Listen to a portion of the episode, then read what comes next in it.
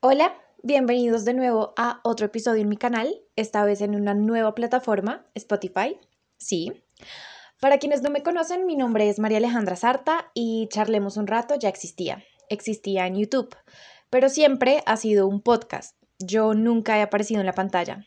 Y precisamente debido a que es un podcast, pues pensé que la mejor forma de distribuirlo era a través de plataformas que fueran de audio, ¿no? Es como un poquito más lógico. Y esto no lo pensé yo sola, la verdad es que se lo agradezco a un muy querido amigo mío que sin darse cuenta me motivó a retomar este proyecto. Es algo que realmente me gusta mucho hacer, así que gracias Cami. Cami también tiene un podcast, em, pero no sé si, si a estas alturas ya lo sacó al aire, por eso no les voy a decir el nombre, pero cuando sea un hecho les voy a decir que vayan a escucharlo. Bueno, en este capítulo les quiero contar un poco de mí, de dónde nació esta idea, de por qué lo hago y de qué espero. Soy psicóloga, amo con todas las fuerzas de mi corazón esta carrera. Yo crecí pensando que iba a ser actriz y a último momento decidí que quería estudiar psicología.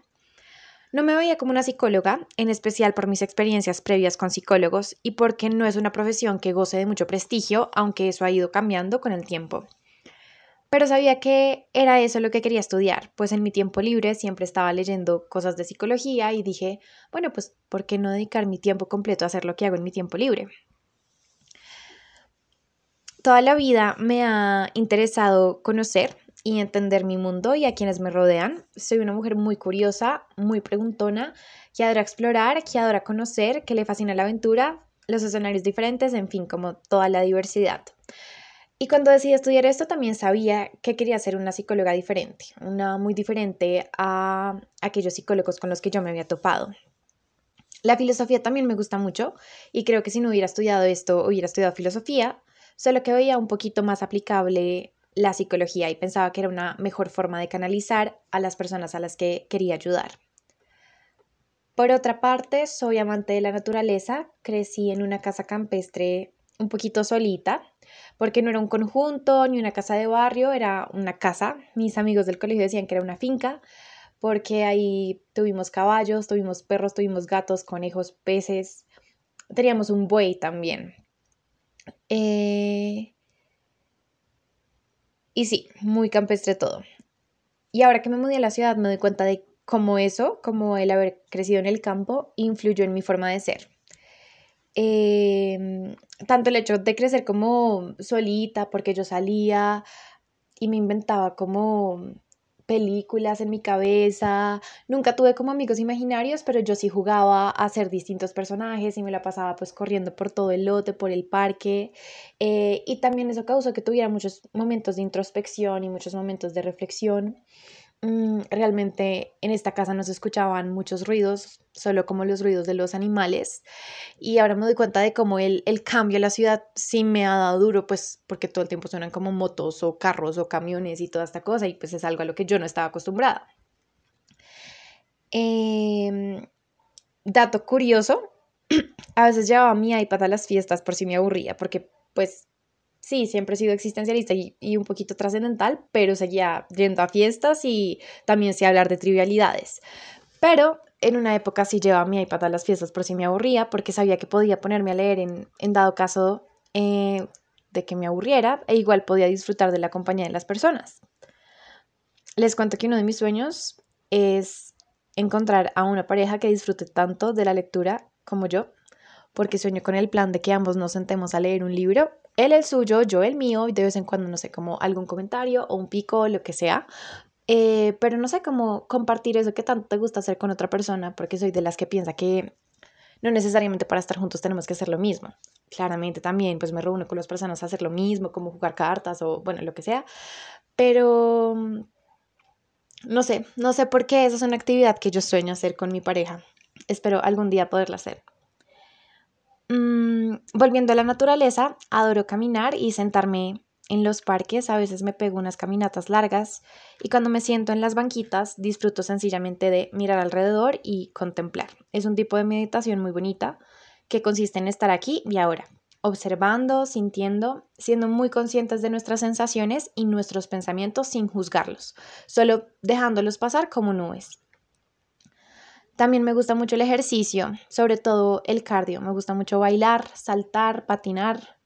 A veces me pongo a bailar en mi casa y es muy chistoso porque me pongo a bailar reggaetón sola en la noche y de repente llega mi papá por detrás a decirme que está muy duro y que le baje y yo soy como, qué oso, mi papá me acaba de ver bailar reggaetón y es que cuando yo bailo reggaetón, bailo reggaetón.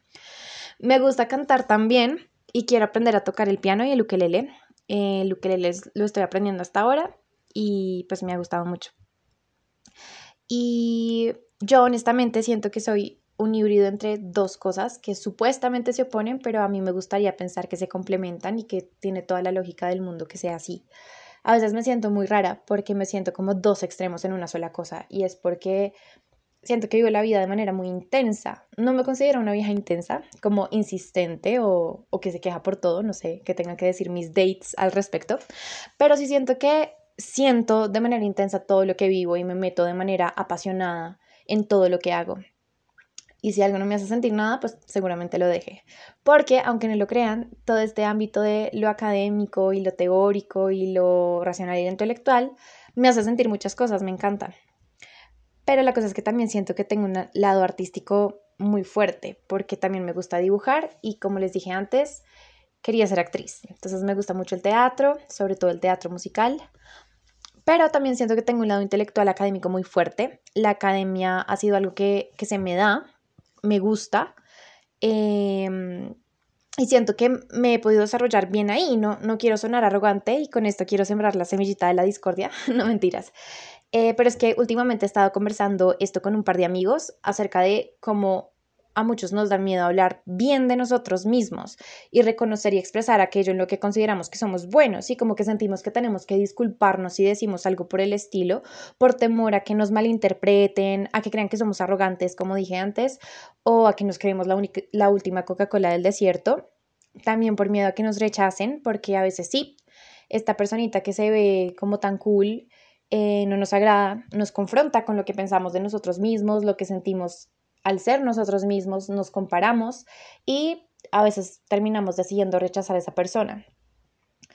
Mm, pero yo siempre he pensado que todas estas emociones que nos generan las otras personas, nosotros podemos transformarlas. Es decir, no sé, por ejemplo, si en algún momento has sentido envidia por una persona, eso pienso yo que tan solo esconde admiración, admiración hacia algo que te gustaría tener porque aprecias eso en la otra persona. Y ese sentimiento y esa persona te pueden inspirar a lanzarte, no sé, a hacer un proyecto que desde hace tiempo querías hacer, ¿sí? O a mejorar algún ámbito de tu vida eh, que ves que esa persona de pronto ya ha dominado y que tú toda la vida has querido dominar. Porque yo soy una fiel creyente de que todas las emociones que nosotros sentimos, las podemos transformar, podemos trascenderlas y podemos aprovecharnos de ellas. Este es tan solo un ejemplo, pero pienso también en otro ejemplo eh, y es el de los celos. Yo pienso que así amemos a nuestra pareja y nuestra pareja nos ame, ella nunca va a ser ciega ni sorda, ni va a dejar de, si no sé, cómo fijarse en otras personas. Y creo que los celos es algo con lo que debes aprender a lidiar en tu vida. Creo que hasta la persona más segura de sí misma puede llegar a sentir celos, porque eso indica que es un ser humano natural, normal, que teme perder una persona apreciada, eh, esa persona que ama, y como les dije, eso es normal. Cuando se vuelven nocivos, cuando la conducta, es decir, como esta reacción lleva a consecuencias negativas como una pelea, no sé, agresión, violencia, o cuando dejas que los celos te afecten tanto que se meten con tu autoestima.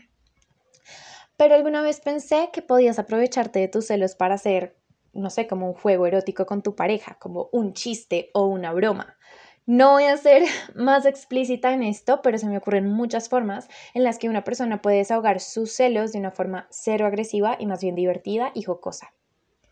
Bueno, volviendo al tema, quiero que te preguntes cuántas veces has dejado de expresar algo en lo que eres bueno o has tenido la sensación de que debes callar no llamar la atención o negar cierta habilidad o destreza que tienes sencillamente para no molestar al de al lado o evitar algún tipo de rechazo o juicio.